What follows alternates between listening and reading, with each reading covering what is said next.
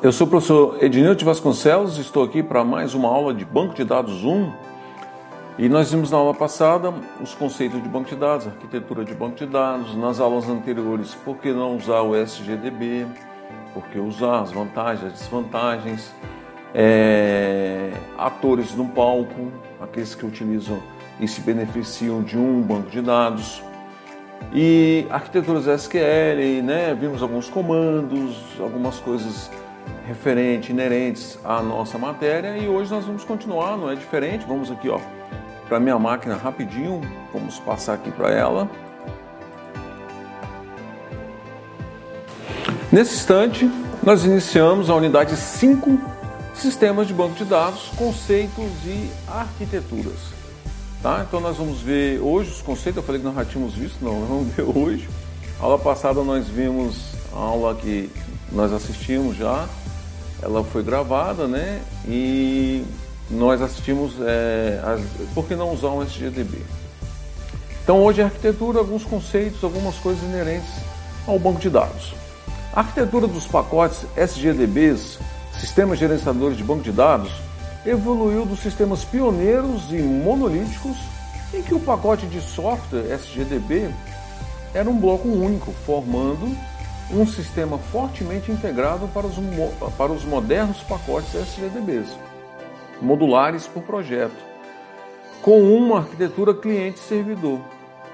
Essa evolução reflete as tendências na computação na qual os computadores grandes e centralizados, mainframes, estão sendo substituídos por vários PCs, computadores pessoais e workstations, estações de trabalho, conectados via rede de comunicações e vários tipos de servidores, servidores web, servidores de banco de dados, servidores de arquivos, servidores de aplicações e assim por diante. Isso foi antes. Antigamente existia um mainframe, arquitetura, né, é, sistemas monolíticos, arquitetura cliente-servidor, aquele todo mundo acessava esse, esse servidor e eram geralmente empresas, órgãos de governos, estatais, indústrias. Um, um povo médio não tinha acesso. Né? É, o povo comum, as pequenas empresas, as empresas não tinham acesso, só realmente as grandes. Aí isso vem modernizando, vem passando ao longo do tempo, dos anos, e com isso as pessoas passaram a ter acesso esses computadores foram substituídos e o sistema de banco de dados por outras, foram substituídos por outras tecnologias, que é o caso desse exemplo que nós estamos lendo aqui.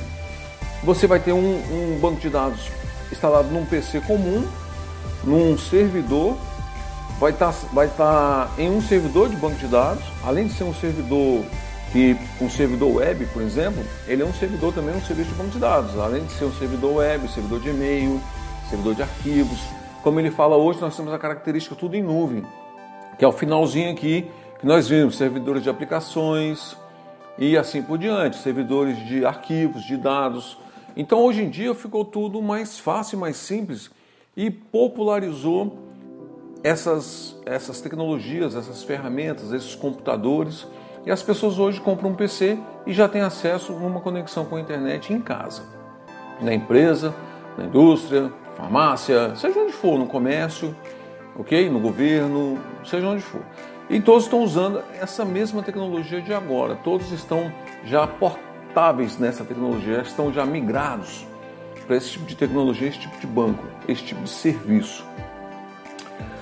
Em uma estrutura básica, o SGDB cliente-servidor, as funcionalidades do, do sistema são distribuídas entre dois tipos de módulos. O módulo cliente é projetado para ser executado em uma estação de trabalho ou em um computador pessoal. Quando você instala né, o, o MySQL, por exemplo, que você baixa ele lá, você baixa o cliente, o cliente, né? Você baixa o cliente, instala. Ah, mas ele é meu banco. Ele é seu banco para você acessar o banco de dados que tem um arquivo lá, que é o banco de dados servidor. Ele instala na sua máquina local ou no servidor e ali ele já configura, já configura o serviço. Você observa, quando você instala o servidor numa, na sua máquina pessoal, ele, se você for usar uma máquina sozinha, só a sua máquina, você vai instalar o banco como sendo a sua máquina, um servidor do banco, e esse banco, quando, ao instalar, ele vai criar um serviço dentro do sistema operacional que todas as vezes que ele ligar, esse serviço ele é ele sobe, ou seja, ele starta, ele inicia o serviço.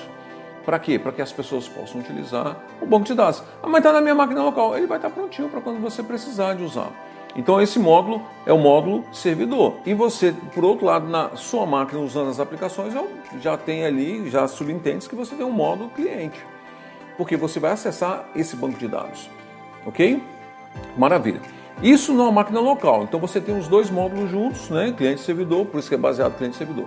Quando você instala no servidor, você instala apenas o módulo servidor completo, banco de dados completo lá. E as outras estações, as workstations, eles vão estar os sistemas clientes. Então está dizendo aqui, ó, vamos lá, vamos aqui, ó. O módulo cliente é projetado para ser executado em uma estação de trabalho ou em um computador pessoal. Em geral, os programas de aplicação e as interfaces de usuário que acessam o banco de dados são processados no módulo cliente. É o lado do cliente que processa isso. Consequentemente, o módulo cliente trata a intenção com os usuários e oferece uma interface amigável, como formulários ou interfaces gráficas, que nós conhecemos aqui as siglas GUI, aí no S no plural, né? GUIs. Interfaces gráficas para o usuário, baseada em menus, ou seja, ele não é em modo estruturado, em modo shell, em que você tem que dar linha de comando, que você vê as tabelas, vê o conteúdo da tabela por linha de comando. Você acessa via modo gráfico. Muitas vezes você clica lá para consultar, esse modo gráfico já faz o select. Muitas vezes você vai criar as tabelas, as entidades, as colunas, né, as variáveis, os campos. Também o modo gráfico cria esses comandos para você. Você vai deletar, você pode também via interface deletar, mas tudo tem um comando por trás. Tudo, o Windows, você usa o Windows em janela, tudo tem um comando. Quando você cria um sistema, que o cliente fala assim, incluir usuário, aí ele abre uma janela. Aquela, aquela ação incluir usuário, ele tem um script, ele tem um, um comando para que o sistema possa rodar no servidor. E ali ele mostra o formulário pronto, disposto, disponível para que a pessoa possa incluir o usuário. Tá? Aí o módulo servidor, aqui ó, Vamos lá. O modo, outro tipo de módulo, chamado módulo servidor, trata de armazenamento de dados, acesso, pesquisas e outras funções. Discutiremos as arquiteturas cliente-servidor.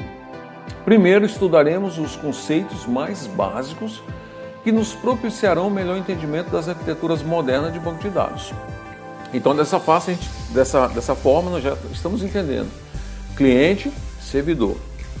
Então nós temos um sistema de banco de dados para o cliente e um para o servidor. Sendo que o cliente vai acessar o servidor. Ah, se for local, você vai ter os dois na sua máquina. Você instalou ali o banco de dados, automaticamente você vai ter um SGDB acessando localmente a sua máquina. Eu tenho isso aqui na minha máquina, eu tenho isso na minha máquina, eu tenho isso, o mesmo SGDB acessando também bancos de dados externos. Não tem problema nenhum, é muito fácil fazer isso. E o mesmo SGDB você acessa diversos bancos. Existia um antigamente que era muito legal, era o. Sempre eu esqueço o nome dele. DB Tools.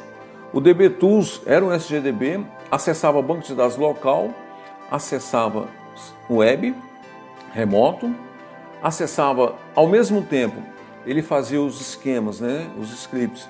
Ele fazia PSQL, PostgreSQL, SQL Server. Eu cansei de ter no mesmo SGDB né, as minhas visões de diversos tipos de bancos e diversas localidades. Esse programa existe até hoje, só que antigamente ele era free. Eu usei ele até meados de 2008, quando ele passou a ser cobrado. Então eu fiquei com uma versão que não teve mais evolução e não instala mais, eu não sei cadê o instalador, se instala talvez só no XP. Então assim, é, não tem, não tem como usar. O SQL é free, se você usar ele de forma é, pessoal, para estudo científico, hoje não é mais nem o SQL, é o MariaDB. O MariaDB, existe o, SQL, o, o MySQL, que ele é pago, da Oracle, tem negócio todo, ele é free, algumas, é, algumas especificações. Mas todo banco de dados que você vê hoje em, na internet, nos provedores, são MariaDB. MariaDB é um pessoal antigo do SQL.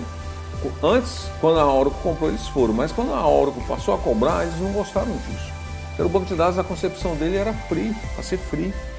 Então eles simplesmente desvincularam, pegaram a última versão e criaram o MariaDB, que é a mesma coisa do que o SQL, o MySQL. E o MySQL eu uso ele desde 99. Na época era um banco de dados novo, mas mostrava bastante estável e confiante. E ao longo dos anos isso foi acontecendo. Agora, o MySQL, a partir da versão 8, mudou muito o conceito de acesso, de conexão, tá? de estabilidade, é, mudou característica de acesso. Então, assim, ficou muito difícil você utilizar ele. Você tem que utilizar ele mais com o Workbench, que é também da Oracle, que é o SGDB deles. Tá? Então, se você for usar, use um MySQL 5.7, 5.6, 5.7.22, 23, é por ali instala no Windows 10 perfeitamente, é o que eu uso. Tá? Instalei, acredito que foi o ano passado quando eu comprei a máquina, não tem problema nenhum. Ok? Então, uma característica fundamental de uso de banco de dados é que permite a abstração dos dados, ocultando detalhes do armazenamento de dados. Então, o cliente utiliza uma aplicação, um sistema, ele não sabe como esses dados estão sendo armazenados, organizados, agrupados. Ele sabe que ele quer um relatório gerencial, por exemplo. Pá, mostra na tela o relatório para ele. Eu quero o cadastro dos meus clientes, mostra na tela. O que ele quer, ele não sabe se está pegando dados de uma, duas tabelas, está fazendo um join, uma junção de tabelas. Se o seu select é um select simples, é um select reduzido. Ele não sabe disso, é transparente para ele. Quem tem que saber disso é o DBA, são os desenvolvedores, os analistas, que vão otimizar o banco. Então aqui está falando, uma característica fundamental do uso de banco de dados é que permite a abstração dos dados, ocultando detalhes do armazenamento de dados que são desnecessários para a maioria dos usuários do banco de dados. Um modelo de dados, conjunto, conceito que pode ser usados para descrever a estrutura de um banco de dados, fornece o significado necessário para permitir essa abstração. Então o cliente sabe que o campo do cliente o, o, o, seu cliente, né, o seu usuário do seu sistema, ele sabe que o cliente dele né, já é o, não é o cliente do sistema, é o cliente da empresa, que ele vai ter todos os dados. Quando ele cadastra nome, CPF, RG, então o cliente entende o que, que é. Ele está armazenando os dados de informação de um cliente, que no final ele vai ter todo esse controle, ele vai ter controle de vendas, ele vai ter controle de ordem de serviço, as que estão abertas, as que estão em atraso, as contas abertas em atrasado, tanto a receber quanto a pagar, entrada de produtos, pagamentos né, de fornecedores, pagamento de aluguéis, condomínio, funcionário, tudo ele sabe por meio do sistema, porque ele consegue abstrair isso, ele consegue, os clientes hoje conseguem entender isso. Agora, como é feito? Não sei. Um exemplo muito claro, nesse momento eu dou, eu, eu gosto de dar esse tipo de exemplo, um, você dirige carro, pilota moto? Sim, né? Talvez carro, talvez moto. Você sabe como é que funciona o motor? Você só sabe passar a marcha. E você sabe que ela vai te levar para algum lugar. O carro, a moto. Eu falei ela na questão da moto. Né? Você sabe que ela, você vai ser conduzido para onde você quer e é você que vai dirigir. Ou você vai entrar num carro que está com motorista. Tem uma outra pessoa conduzindo. Ou um ônibus, um metrô, um avião. O que você sabe do funcionamento do motor? Pouca coisa. Você sabe que tem gasolina, que tem a queima, que tem explosão, que tem combustão. Você sabe que ali gera energia gera força. E tem essa força roda uma ventoinha, que roda uma correia, que roda uma corrente, que roda um cardan, que roda não sei o que, que roda roda. E o carro se locomove. Você tem as marchas para frente, tem um câmbio, Aí, se você der ré, é uma marcha só para ré, é devagarzinho. A primeira é só para tirar o carro do lugar, o caminhão, o veículo, a moto. Aí as marchas mais leves vão ganhando velocidade e com isso você sabe que está funcionando. Como é que funciona? O motor ah, esquenta. Como é que você sabe que ele esfria? Ele tem um sistema de resfriamento, arrefecimento. Você sabe como é que funciona? Não, por quê? Porque não precisa. Precisa de eu saber as leis de trânsito e saber dirigir. Ok? Então é a mesma coisa o banco de dados. O, o seu usuário só precisa saber usar o sistema que vai atender a ele. Acabou. Como é que funciona? Isso não é com ele. Ele quer o resultado, ele quer colocar os dados lá. E tem cliente que ainda vai exigir que você digite, tá? Ele vai exigir que a empresa que desenvolveu o sistema vá lá digitar os clientes que ele tem, 5 mil clientes lá, 30 mil produtos, colocar isso no sistema. Porque a primeira vez você tem que jogar no sistema. A partir dessa primeira vez, aí você pode mudar banco, pode mudar o que você quiser, que aí você tem como migrar essas, essas informações, esses dados. Continuando, por a estrutura de um banco de dados, entendemos tipo de dados, relacionamentos e restrições que devem suportar os dados. A maioria dos modelos também inclui uma série de operações básicas para a recuperação e atualização do banco de dados. Então nós temos, é o que eu falei, as operações básicas, inclusão, salvar, alteração, incluir, excluir, tá? São, é o GRUD, né? Que é o que você, é o create, é, é, o reset, o update e o delete. É, eu tenho que pensar assim porque é inglês, né? Então a gente tem que fazer a tradução na cabeça aqui. Então você vai dar o insert, você vai dar o update, que é alteração, é um update na tabela, então é uma alteração. Você vai excluir, que é o delete. Você vai gravar, que é o recorde, né? O, o eu falei é, recorde. Você vai gravar, você vai criar. Então é o que você pode fazer no banco de dados. São as operações básicas. Além das operações básicas fornecidas pelo modelo de dados, está se tornando comum incluir conceitos para especificar o aspecto, o aspecto dinâmico ou comportamento de uma aplicação de banco de dados. Isso permite que o projetista do banco de dados especifique uma série de operações definidas pelos usuários, que são permitidas nos objetos do banco de dados. Um exemplo de uma operação definida pelo usuário poderia ser cálculo Aí ele bota um, um nome aqui que junta, né? Tipo cálculo ULEJMPA, que pode ser aplicado a um objeto aluno. Porém, as operações genéricas para inserir, excluir, modificar, pesquisar qualquer tipo de objeto são frequentemente incluídas nas operações básicas do modelo de dados. Então, tudo isso que você quer fazer, inserir, excluir, modificar, pesquisar, você faz no modelo normal de banco de dados, que é o GRUD, né, certinho. Agora, para você fazer em modo objeto, chamando um script, chamando um objeto, por exemplo, aluno, que ele vai pegar os alunos que estão num curso de BSI do quinto semestre, ele varre todo o banco de dados pesquisando isso. É um select, é, é uma orientação objeto, é um comando, é uma operação definida pelo DBA. Os conceitos para especificar o comportamento são fundamentais para o modelo de dados orientados a objeto, mas também estão sendo incorporados aos modelos de dados tradicionais. Por exemplo, os modelos objeto relacional que estende o, o modelo relacional tradicional visando incluir esses conceitos, dentre outros. Então nós temos o modelo objeto relacional, que é esse que você cria, o usuário cria é, os objetos, ele cria essas operações, esses scripts, ele salva, toda vez que você precisa, ele vai lá e chama esse objeto, em vez de fazer um select direto na base de dados. Vários modelos de dados têm sido propostos. Iremos classificá-lo de acordo com o tipo de conceito usado para descrever a estrutura do banco de dados. Os de alto nível ou modelos de dados conceituais possuem conceito que descreve os dados como os usuários os percebem, enquanto os de baixo nível ou modelo de dados físico contém conceitos que descrevem os detalhes de como os dados estão armazenados no computador. Então, uma coisa, o banco de dados físico são as tabelas, as entidades, os relacionamentos. Isso aí é criado quando você modela o dado, faz a modelagem. Você vai criar, você vai abstrair uma empresa, você vai criar um sistema para uma empresa. Eu vou dar um exemplo do PAI, Projeto Aluno Iniciante. Nós estamos desenvolvendo um sistema baseado em duas arquiteturas, né, cliente servidor, desculpa, em duas arquiteturas é, back-end, front-end, sistemas tanto web quanto é, mobile, aplicações app e acessando a mesma base de dados. Maravilha, legal.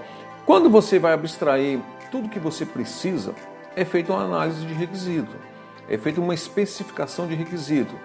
É, são gerados alguns artefatos, alguns documentos, documento de visão, né? então vão ser criados ali e vai passar isso para análise. A análise vai criar outros do, documentos, outros artefatos e vai passar para o desenvolvedor. O desenvolvedor vão olhar aqui dali e vão começar a desenvolver. Quando o desenvolvedor começa a desenvolver, esse banco de dados físico ele já tem que estar criado, porque ele precisa acessar essas, essas bases, ele precisa testar, ele precisa popular para teste, ele precisa é, incluir o sistema, ele precisa alterar, excluir, criar essas funções, criar os, os, os procedimentos, ele precisa de criar essas operações que nós vimos agora no slide passado. Então isso é um modelo físico. Os dados vão ser inseridos nesses modelos físicos, que são as entidades. É a tabela e as colunas. Ok? Por exemplo, a entidade aluno vai armazenar dados sobre alunos. O modelo físico dessa entidade alunos é o nome, CPFs, é o campo, o tipo do campo e o tamanho do campo. Quando você bota lá nome do aluno, que você coloca lá João das Neves Flores Couve, aí quando você dá salvar, ele pega esse nomezinho na string de aluno e joga lá no banco de dados aluno. Número da matrícula, ele joga lá. Endereço, Rua da Alegria 52, ele bota lá. Bairro, Bairro da Fortuna, ele bota lá. Cidade da Alegria, pá, Unidade de Federação, Brasília, DF, Distrito Federal, pá, ele bota lá. CEP, pum, ele bota lá. Ok? É isso. Mas tem um modelo físico pronto esperando por ele. E esse modelo físico é um, sendo que ele vai armazenar muitas informações. Ou seja, alunos, você cria um modelo físico, uma tabela só e um campo de cada dessas entidades que eu falei para vocês, relacionado à entidade aluno. Então, o ID, matrícula, nome, endereço, CEP, CPF e tal, pá, pá, tá? Uma vez. Agora, o aluno vai ser um, o segundo aluno vai ser o dois, o terceiro aluno vai ser o três, e assim vai criando um ID sequencial que não permita repetir. Esse ID pode ser a matrícula, tá? Ou pode ser um número aleatório, um, dois, sequencial, normal. Daqui a pouco eu vou ter 30 mil alunos, né? Uma faculdade de muitos anos, vai ter bastante matrícula. Mas eu tenho um controle também da matrícula. A chave, a chave matrícula também é uma chave para não deixar repetir, para ser sequencial. Tudo bem, maravilha. Legal.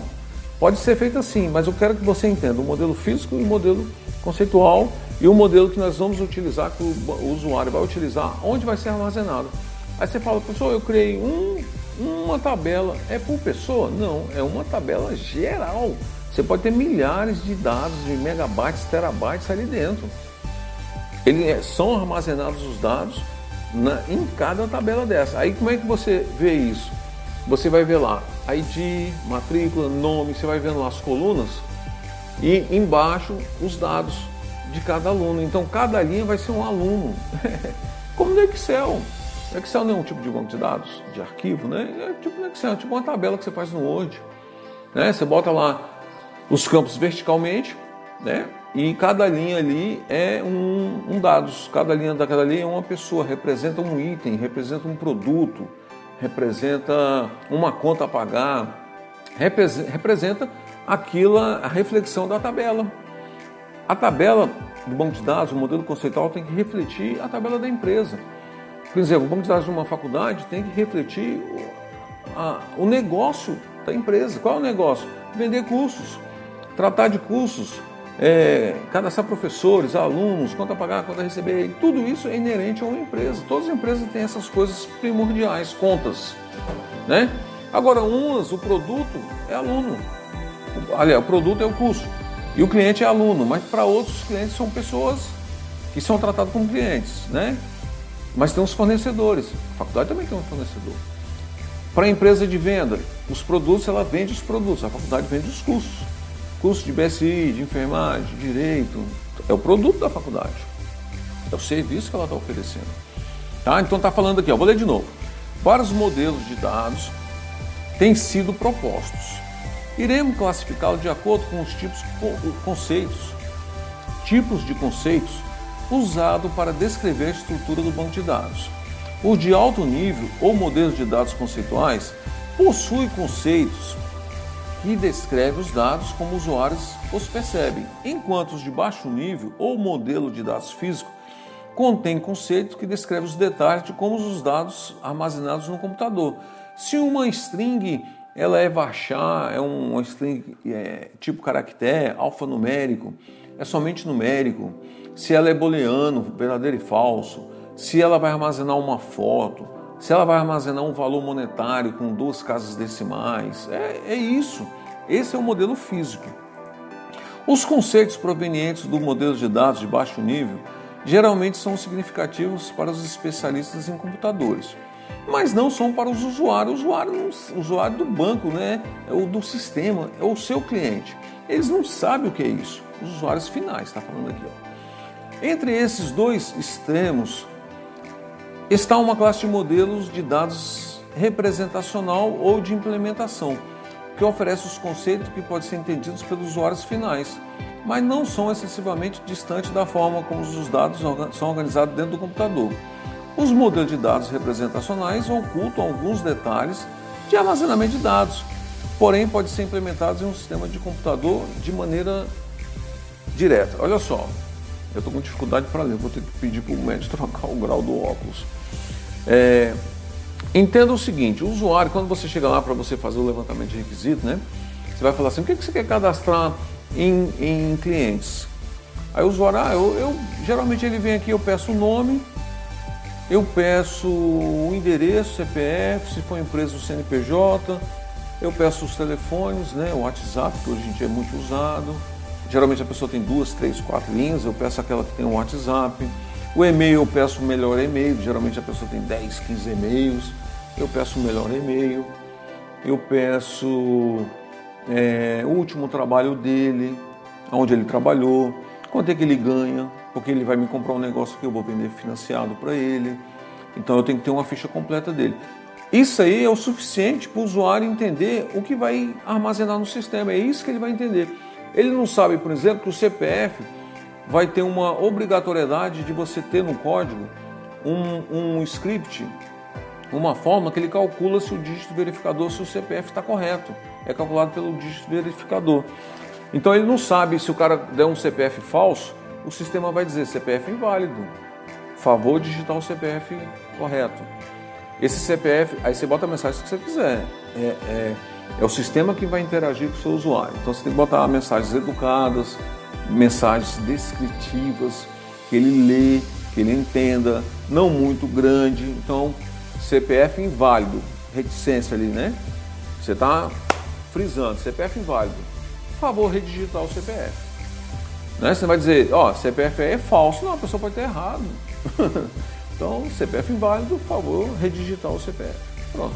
O nome. Você quer o campo com todas as letras maiúsculas, o cliente pede. Ou somente a primeira letra de cada nome maiúsculo, que é a primeira letra. Ou tudo minúsculo. Ou somente a primeira letra maiúscula. Então, essas coisas você tem como permitir se você vai permitir abreviação, se não. Agora o usuário não sabe dessas coisas. Ele vai ver lá no banco. O bom é, se o usuário não falar nada, é o desenvolvedor, o analista perceber isso e classificar essas informações como nome do usuário, todo mundo, caixa alta, porque padroniza. Tem funcionário que vai escrever tudo minúsculo, tem funcionário que vai colocar um nome abreviado, aí você tem que botar lá, favor, digitar o nome completo, sem abreviações. CPF sem traços e pontuações. Aí você bota uma máscara lá que a pessoa vai ver, botar somente número. Aí ele vai colocar, o sistema formata a numeração e o traço do CPF, formata do CEP, formata do telefone. O telefone fixo tem quatro prefixos, quatro dígitos de prefixo. O celular são cinco dígitos de prefixo. Tem um sufixo, né? São quatro para todos os dois. Então um tem mais número o celular do que o fixo. O seu sistema tem que permitir isso. Se você vai gravar apenas um campo, telefone, ele tem que permitir ter cinco dígitos ou quatro. Né? Ele não vai dar erro se a pessoa botar quatro. E não vai dar erro se a pessoa botar cinco. Então essas coisas para o usuário é inerente, assim, é transparente, ele não sabe disso. Esses modelos são tratados é, pelos analistas. Continuando, os modelos de dados conceituais utilizam conceitos como entidades, atributos e relacionamentos.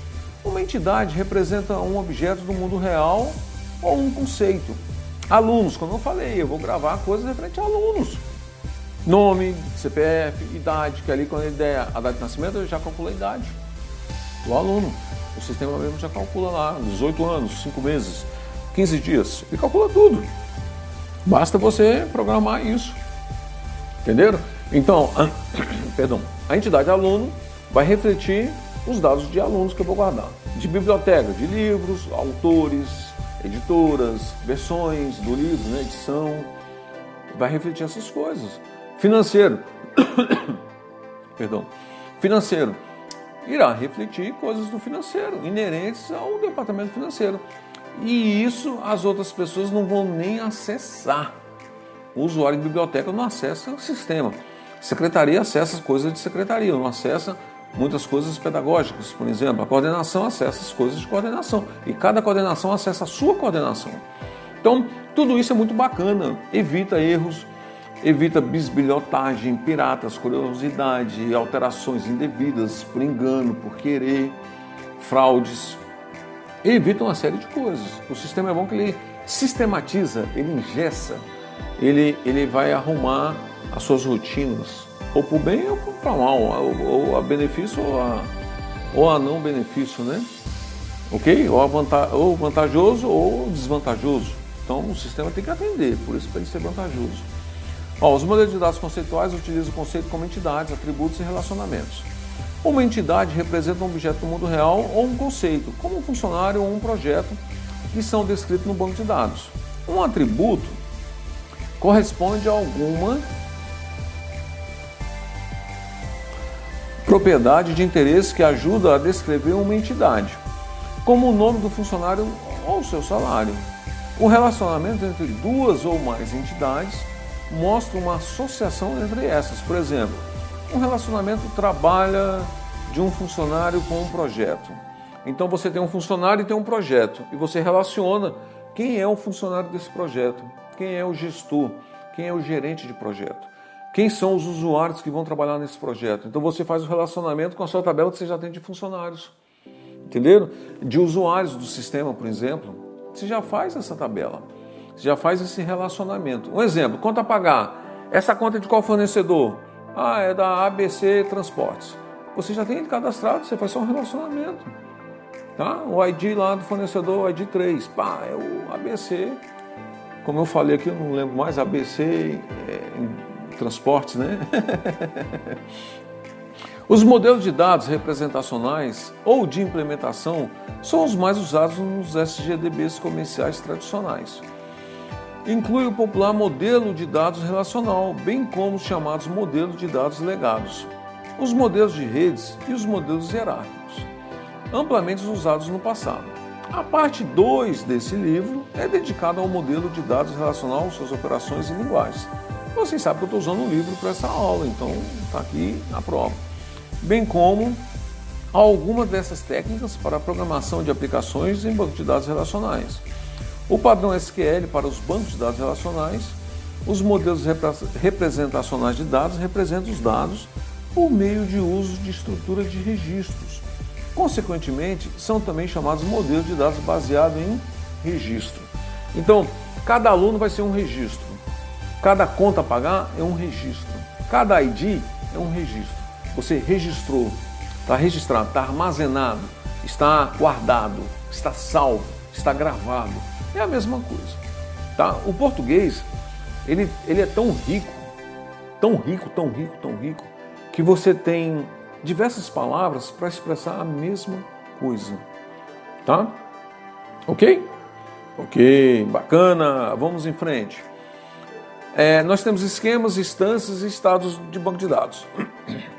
Em qualquer modelo, perdão, em qualquer modelo de dados, é importante distinguir entre a descrição do banco de dados e o banco de dados de fato. A descrição do banco de dados é intitulada Esquema do Banco de Dados. Esse é definido durante o projeto do banco de dados, aquela parte física que você vai criando ali, é um esquema. Tá? E não se espera que seja alterado frequentemente. Por quê? Porque vai ter dados. Os sistemas, você alterou, você tem que alterar as aplicações. Você tirou um campo, o sistema vai acessar, não tem aquele campo, dá erro dá erro. O sistema vai acessar, por exemplo, você incluir um campo novo, ele não vai ter a visão desse campo, porque a visão dele é outra. É uma visão de uma versão passada.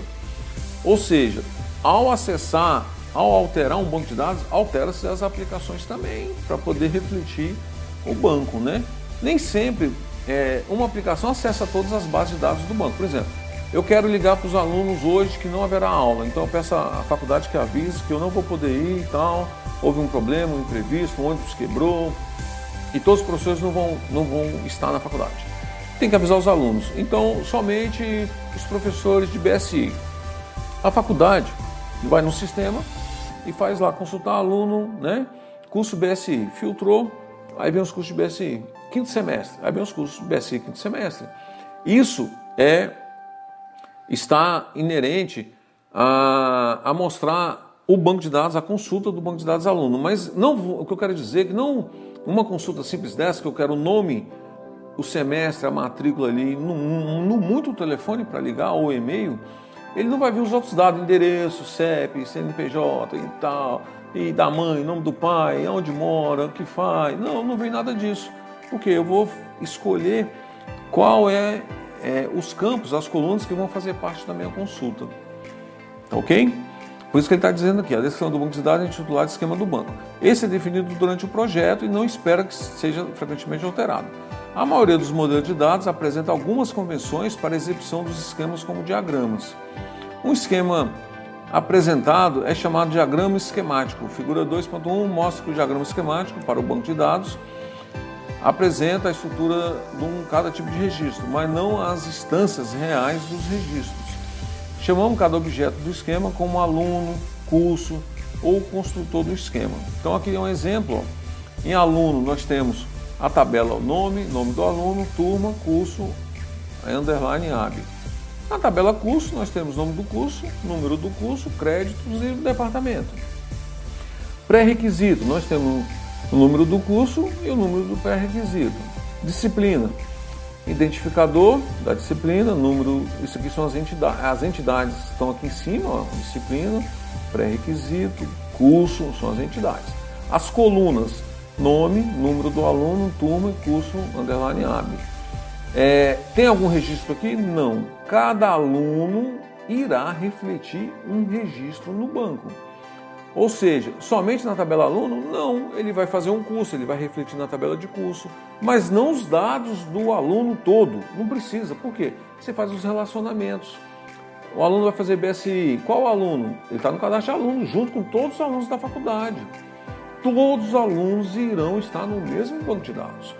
Só que a diferença é que um aluno vai para tal curso, o outro vai para tal curso. Somente irá repetir o cadastro de aluno né? Uma vez que ele fizer mais de um curso. Ele fez um curso e uma matrícula, então aquela matrícula vai perdurar naquele curso. Ele vai fazer um que pode ser que o sistema foi tenha sido desenvolvido para aceitar mais de um curso. Um aluno pode fazer dois, três cursos superior. Aí a faculdade a mesma matrícula, então não é uma nova matrícula. Mas eu já fiz é, na mesma faculdade uma pós-graduação e uma graduação na mesma faculdade, eu peguei duas matrículas, para vocês terem ideia, não foi só uma. Por quê? Porque a instância também, graduação e pós-graduação, diferente. Mas eu acredito que até para graduação irá ser feito um novo contrato e uma nova matrícula. É a lógica, tá? Ok, então. Então está aqui mostrando para vocês terem uma ideia da figura que nós acabamos de ler, num esquema de banco de dados, as entidades referente a um sistema, tá? Um diagrama esquemático mostra somente alguns aspectos do esquema, como os nomes dos tipos de registros e itens de dados, além de alguns tipos de restrições. Os outros aspectos não são especificados no diagrama esquemático. Por exemplo, a figura 2.1 não exibe o tipo de dado de cada item de dado, nem os relacionamentos entre os diversos arquivos. Vários tipos de restrições não são representados nos diagramas.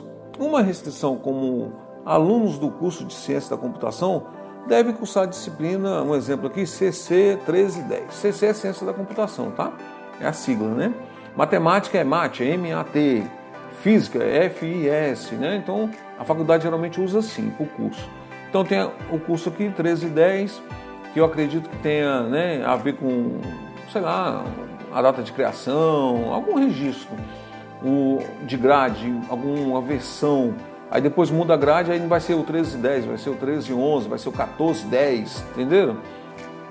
Antes do fim do segundo ano e muito difícil de representar. Então, é, ele fala o seguinte: quando você vê um diagrama de banco de dados, um modelo de relacional, você não vê muita coisa ali, não. Você vê os relacionamentos, as chaves primárias, as chaves estrangeiras. A primária é o PK, a chave estrangeira é o FK, F de faca quando a gente fala F assim, dá a sensação do S, né? S, não, é F.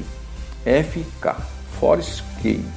A chave estrangeira, você vê os tipos de dados, você vê um monte de coisa ali. Tamanho, pá, pá, pá. Mas não vê muito mais do que isso. Por exemplo, aquela tabela que nós vimos agora, essa aqui, ó, vou mostrar para você, ó. Essa aqui, você, o que, que você está vendo aqui? Você está vendo uma entidade um, e a coluna de cada uma delas. Tem algum relacionamento entre elas? Nenhuma. Tem alguma especificação? Tipo do banco? Nenhuma. Qual é o tipo do banco aluno? É baixar? É inteiro? Ele permite vocês, um aluno ter um nome que nem Dom Pedro I, 25 nomes? Não, né? Você não sabe. Né? Geralmente as pessoas colocam por padrão um nome 100, eu costumo colocar 60. Eu costumo colocar 60. Tem, já vi 120, 150, 100. É um, um padrão, você padroniza isso. Ok? Então vamos lá, continuando. O dado do banco de dados pode ser alterado frequentemente. Os dados podem ser alterados frequentemente. O projeto físico, o banco de dados físico, não. Altera-se na necessidade espera-se que não seja muito alterado. Por isso, uma boa análise requer bastante atenção, qualidade, você fazer a análise, a verificação, testar, para que não tenha você fazer correções no futuro, que haja evoluções e não correções. E essas evoluções também não é muito esperada não, no banco não. Pode ser feita? Claro, o banco melhor quando ele é escalável, que ele pode crescer, e geralmente cresce, a empresa começa pequenininha, cria poucos departamentos, aí ela cresceu, é uma multinacional, tem que criar diversos departamentos, filiais, tem que ter diversos controles. Pega o que já tem e acrescenta-se os novos no mesmo banco de dados, no mesmo esquema de dados. Olha lá, vai aprendendo. As entidades novas vão participar das entidades que já existem, que é o legado. Maravilha. Mas isso você pode alterar o nome do aluno, nunca você altera o nome de aluno. Ah, ah altera quando a mulher casa, né? Então os dados podem ser alterados sem problema nenhum, ó. pode ser alterado frequentemente. Ó. Olha aqui, ó. o dado do banco de dados, tá? O dado no banco de dados pode ser alterado frequentemente. Ponto. Maravilha, é isso mesmo. Por quê? A pessoa muda de telefone, a pessoa muda de endereço, a empresa muda também. Então os dados alteram, produtos alteram valores, né? Ou abaixa ou aumenta, é, você pode dar desconto. Há alterações nas informações. Por exemplo, o banco de dados muda todas as vezes que adicionamos um aluno ou registramos uma nova nota para um aluno. Então, o aluno ele fez uma prova, tirou tanto. Aí ele faz uma substitutiva, e vai substituir a menor nota do semestre inteiro. Então ele tirou 3 e tirou 7, né? Aí ele vai e faz uma substitutiva e tira 6. Ele pega aqueles 3 e substitui por 6. Há uma alteração. É o que nós acabamos de ler aqui. Os dados no banco de dados, em um determinado momento, são chamados estados no banco de dados, ou instantâneo, que é os snapshots. Também chamado o conjunto corrente de ocorrências ou instâncias no banco de dados, em um dado estado no banco de dados. Cada construtor do esquema tem seu próprio conjunto corrente de instâncias, por exemplo, o construtor aluno conterá um conjunto de entidades individuais de alunos, registros, como suas instâncias. Muitos estados de banco de dados podem ser construídos para corresponder a um esquema do banco de dados particular. Cada vez que inserimos ou deletamos um registro ou alteramos o valor de um item de dados em um registro, mudaremos de um estado de banco de dados para outro. Então, vamos lá. Você terminou o dia ontem com 3 mil alunos. Hoje há vestibulares, né, novas aprovações, novas matrículas. Mais mil alunos serão inscritos. Qual é o estado do seu banco agora? 4 mil alunos. Então o estado de ontem 3 mil, de hoje 4 mil. Mas amanhã não tem nenhuma não haverá nada de matrícula, continuará os 4 mil alunos. Mas houve alterações em alguns registros, então o Estado mudou também. Alguns alunos incluíram novos dados, alteraram outros, né, alterações, telefone, outros endereços, outros incluíram um dado que ficou faltando na matrícula. O banco de dados sempre passa a ter um estado novo, tá? Nesse ponto, o estado correspondente ao banco de dados é o estado vazio, sem nenhum dado. Então, quando você cria, qual é o estado do banco? Esquemático dele, esqueleto, né? Só tem a estrutura ali. É como o corpo humano. Quando a gente vai estudar os ossos humanos, é, você vê os diagramas, as figuras, as ilustrações, você está vendo sempre sem a carne, né, sem os órgãos, só o esqueleto, né, só os ossos. É assim, quando você vê um carro na linha de montagem que você quer estudar o chassi dele, ele tem uma foto que é cortada, né, como chama, é cortada ali, mostra só o esquema do carro. Tá? Então é, é para facilitar a compreensão, o ensino, o aprendizado e para que o DBA possa entender. Então criou um banco, o estado dele é vazio. Teremos o estado inicial do banco de dados quando for populado ou carregado. Populado quando vai serem os dados, ou você carrega através de script com os dados iniciais. A partir daí, todas as vezes que uma operação de atualização for aplicada ao banco de dados, teremos outro estado de banco de dados. Então, toda vez que houver alguma informação incluída, alterada, excluída, há sempre um estado novo do banco de dados. A qualquer ponto do tempo, o banco de dados terá um estado corrente. O SGDB é parcialmente responsável por assegurar que cada estado do banco de dados esteja em estado válido. Isto é, um estado que satisfaz a estrutura as restrições definidas no esquema. Então, você fala que a matrícula só pode ser numeral, né? Um exemplo que eu dou é, claro, é o banco, os bancos. Os bancos, agência, são números.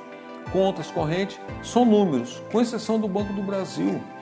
Eu acho que é o único banco que tem letra. Ele coloca um X lá, em algum lugar ele bota um X no número.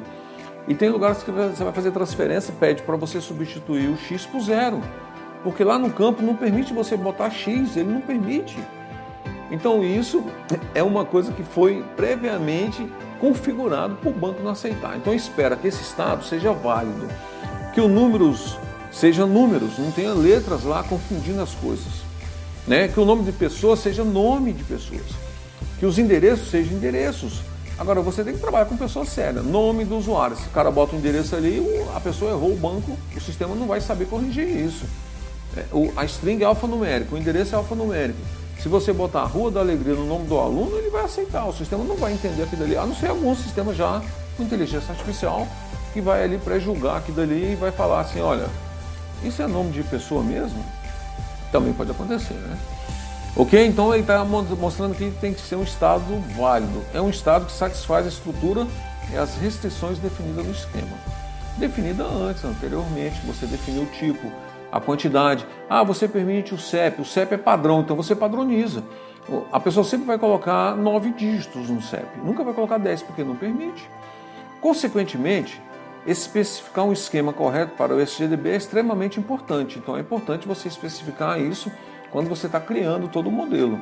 E o seu projeto deve ser elaborado com o máximo. Então olha só, eu dou um exemplo aqui agora no pai. O pai está criando o modelo de entidade relacional os alunos estão criando, principalmente três alunos estão à frente. Desses três tem mais dois engajados, estão mais engajados que o outro, está horário de trabalho, está colhedindo lá, não está conseguindo conciliar. Mas nessa criação do banco, não no projeto em si. Mas ele, simplesmente, eles fizeram a primeira versão errada, nós corrigimos, fizeram a segunda, também fizeram errado, corrigimos, fizeram a terceira errada, corrigimos, a quarta, fizemos a aprimoração e criar, criou a quinta versão que está sendo rodada e testada. Então, um modelo de relacional tem que ser depurado de uma forma que você tente amanhã fazer poucas alterações. Já pensou você alterar com a base de dados populada? 50 mil registros? Misericórdia, né? Tá? As mudanças no esquema são necessárias quando os requisitos das aplicações de banco de dados se modificam. Entre os novos sistemas de banco de dados estão as operações permitindo as mudanças no esquema. Embora o processo de mudança de esquema seja mais complexo que uma simples atualização do banco de dados. É muito mais complexo você ficar simplesmente alterando. É melhor você fazer uma coisa bem feita, tá? Que vai permitir, claro, mudança no esquema, mas embora esse processo seja bem árduo. É comum na terminologia na área de banco de dados utilizar esquema como um plural de esquema, né? Esquemas. A gente usar o plural, que em inglês é esquema. Ainda que fortemente devesse ser chamada esquemata em inglês. A palavra projeto, esquema, é empregada algumas vezes para representar um esquema. O estado corrente é também chamado de snapshot corrente. Cuidado! O SGDB armazena as descrições dos construtores dos esquemas e suas restrições, também chamadas metadados. No catálogo do SGDB, então, o software do SGDB pode referir-se a um esquema quando necessário. O esquema é também chamado conotação, intention, em inglês. E o estado do banco de dados, uma extensão do esquema. Tá? Então, o estado do banco é aquele estado corrente, o estado válido, que ele é uma extensão do esquema criado. Maravilha, fácil de entender. Por quê? Porque tudo isso é guardado, tudo isso é gravado, tudo isso é armazenado e você nem sabia disso. O usuário também não sabe e não vai ficar sabendo. Mas você tem que saber você é aluno, vai ser um profissional na área de informática e possivelmente vai ser um DBA, ganhando milhões de dinheiro anualmente. Que Deus abençoe você. Embora, conforme mencionado anteriormente, não seja previsto que o esquema seja alterado com frequência. Não é raro que mudanças necessitem ser aplicadas ao esquema quando os requisitos da aplicação forem alterados. Por exemplo, podemos decidir que outro item de dados precise ser armazenado para cada registro em um arquivo, como colocar a data de nascimento no esquema aluno. Isso é conhecida como evolução do esquema. Você não colocou e agora vai ter que colocar. Esqueceu da data de nascimento do aluno, vai ter que colocar. A maioria dos SGDBs modernos inclui algumas operações para evolução do esquema que podem ser aplicadas enquanto o banco de dados está em operação.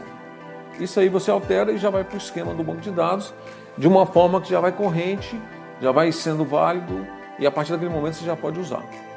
A aplicação já pode usar, ok? O nível interno em um esquema interno que descreve a estrutura do banco do armazenamento físico do banco de dados. Esse esquema utiliza um modelo de dados físico e descreve os detalhes complexos do armazenamento de dados e caminhos de acesso do banco de dados. 2. O nível conceitual possui um esquema conceitual que descreve a estrutura de todo o banco de dados para a comunidade de usuários. O esquema conceitual oculta os detalhes das estruturas de armazenamento físico e se concentra na descrição de entidades, tipo de dados, conexões, operações de usuários e restrições. Geralmente, um modelo de dados representacional é usado para descrever o esquema conceitual quando o sistema de banco de dados for implementado. Esse esquema de implementação conceitual e normalmente baseado em um projeto de esquema conceitual em um modelo de alto nível. O nível externo ou visão, que chamamos de view em inglês, abrange os esquemas externos ou visões de usuários. Cada esquema externo descreve a parte do banco de dados, grupo de usuários tem interesse e oculta o restante do, dados, do tipo de dados desse grupo. Como no item anterior, cada esquema externo é tipicamente implementado usando um modelo de dados representacional, possivelmente baseado em um projeto de esquema externo e um modelo de dados alto nível. Nós já vimos essas três arquiteturas de esquemas, nós já tratamos elas já, aqui está explicando. A arquitetura de três esquemas é uma ferramenta conveniente com o qual o usuário pode visualizar os níveis de esquema em um sistema de banco de dados. A maioria dos SGDBs não separa os três níveis completamente, mas suporta a arquitetura de três esquemas de alguma forma. Alguns SGDBs incluem detalhes de alto de nível físico no esquema conceitual. Na maioria dos SGDBs, que oferece suporte a diferentes visões dos usuários, os esquemas externos são especificados no mesmo modelo de dados que descreve a informação do nível conceitual. Alguns SGDBs permitem que diferentes modelos de dados sejam usados aos níveis conceituais e externos. Então, tudo isso você pode utilizar nessa, nessa forma como o banco de dados permite você utilizar ele internamente, externamente, no modo físico. Né? Observe que os três esquemas são apenas descrições dos dados, só descreve os dados, os tipos, né? Na verdade, o dado que exige de fato está no nível físico. Em um SGDB baseado na arquitetura de três esquemas, cada grupo de usuário refere-se somente ao seu próprio esquema externo.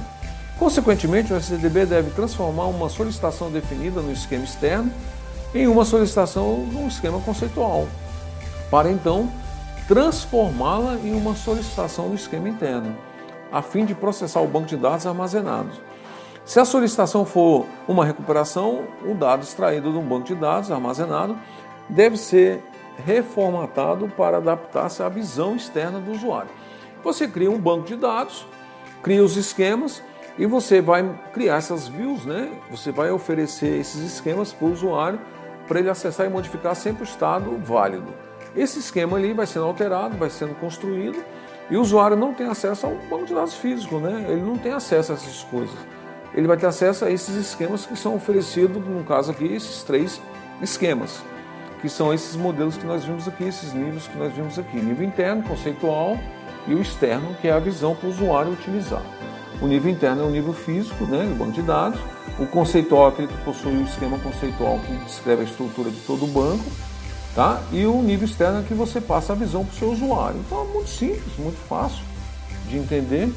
A arquitetura de três esquemas pode ser usada para explicar melhor o conceito de independência de dados, que pode ser definido como a capacidade de mudar o esquema e o nível do sistema de banco de dados sem que ocorra alterações do esquema no próximo nível mais alto. É possível definir ainda dois tipos de independência de dados. A independência de dados lógica é a capacidade de alterar o esquema conceitual sem mudar o esquema externo ou os programas. Podemos modificar o esquema conceitual para expandir o banco de dados, adicionando um novo registro ou um item de dados, variar as restrições, reduzir o banco. Você não precisa do sistema para isso aqui. Isso é feito direto no banco. É o que ele está explicando aqui. Ó. No último caso, os esquemas externos devem ser referentes apenas aos dados remanescentes, não precisam ser afetados. Por exemplo, o esquema externo deveria ser afetado pela mudança do arquivo histórico escolar. Né? E para aquele exibido na, na figura que ele fala aqui, ele vai dando os exemplos, somente a definição da visão, os mapeamentos precisam ser alterados em um SGDB que suporta a independência lógica dos dados. O histórico escolar é simples, porque todo semestre o aluno muda o histórico escolar. Toda vez que ele tiver acesso, ele vai ter sempre o último acesso do banco, a última visão ele está cursando o terceiro semestre, ele vai ter a matéria do primeiro que ele foi aprovado, do segundo, aprovado e reprovado, ou aprovado em tudo, ou reprovado em algumas, ou em todas, enfim. Ele vai ter o histórico do primeiro, segundo e do terceiro que ele está cursando. Qual é o histórico dele? Cursando. Semestre que vem isso muda. E essas visões são é, totalmente é, alteradas. A outra independência é a independência física de dados, que refere à capacidade de mudar o esquema interno sem ter que alterar o esquema conceitual do banco. Consequentemente, o esquema externo também não precisa ser modificado. As mudanças no esquema interno podem ser necessárias para que alguns arquivos físicos possam ser reorganizados. Por exemplo, pela criação de estruturas de acesso adicionais, para aperfeiçoar o desempenho da recuperação ou atualização de dados, um novo relacionamento que é criado, alguma coisa que é colocado no banco para melhorar a performance. Então é feito de forma nessa independência de dados. Olha só que maravilha, que romântico. E dessa forma nós ficamos por aqui já quase aí uma hora de aula. Espero que você tenha entendido, muito simples, né? Os três níveis de esquema do banco, né? O nível físico, o nível conceitual e o nível externo. E ali é tratado, trabalhado de forma que você tem que entender o que é um banco de dados físico. Quando ele é criado, o estado dele é vazio. Depois de populado, o estado dele é populado. A cada alterações, o estado dele vai mudando, vai ficando corrente e ele vai permitindo que seja válido porque houve restrições na criação dessas entidades. Fique com Deus e até a próxima aula.